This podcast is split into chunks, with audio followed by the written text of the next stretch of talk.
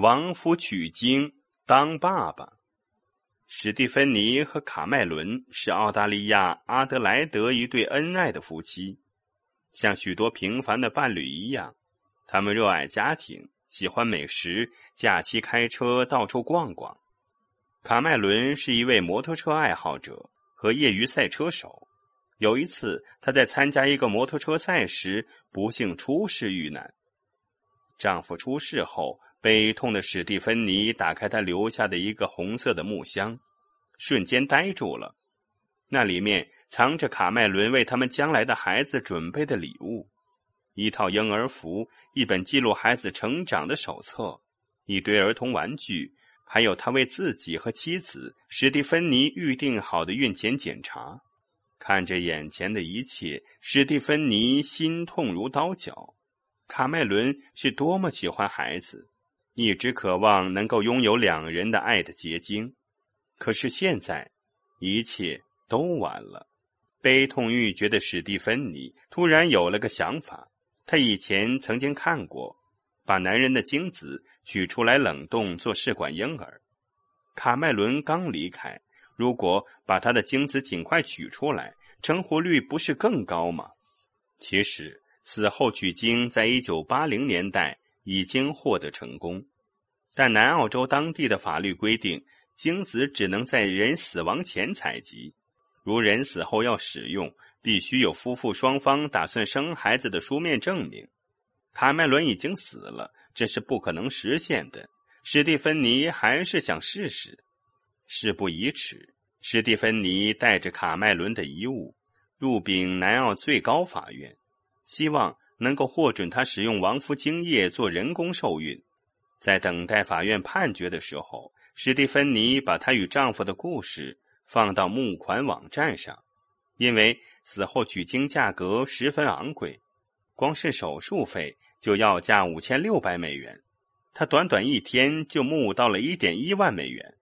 两天之后，南澳终审法院传来好消息，高等法院法官格雷。只从证供显示，史蒂芬妮的亡夫卡麦伦的确有生育意愿，批准史蒂芬妮使用亡夫精液做人工受孕，但是手术必须在堪培拉进行，因为这在阿德莱德仍是违法行为。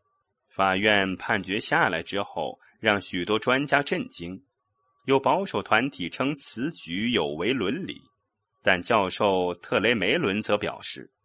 遗体取精必须有书面同意，这一点非常的不合理。实际上，大多数年轻人都不会想到自己可能意外身亡，也肯定不会想到妻子可能需要他们的精子。如果妻子态度坚决，有照顾孩子的能力，同时还能得到家庭的支持，我觉得社会和法律不应该阻碍。试管教授专家。澳大利亚国立大学医学副教授罗布森教授则愿意无偿为史蒂芬妮做手术。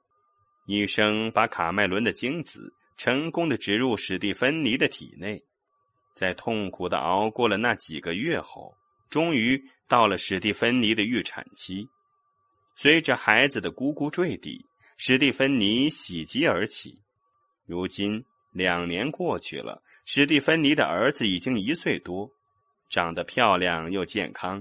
他们幸福的生活在阿德莱德。科学上证明，精子在人类死亡后三十六小时都能存活。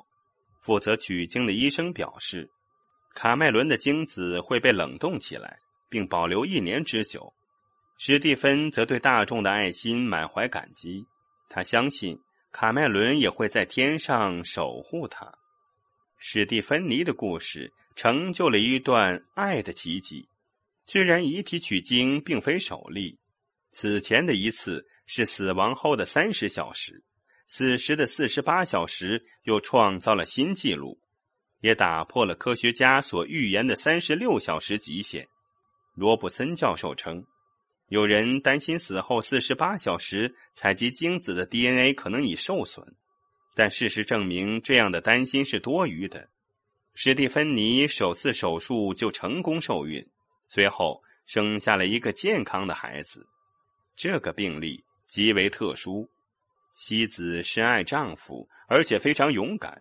她要面临很多的障碍，但她显示出了超长的坚韧。我们整个团队都被打动了。她将在澳大利亚和新西兰皇家妇产科学院国议会议上做出详细报告。他想借此机会给那些经历了丧夫之痛的妻子以及他们的医生一线希望。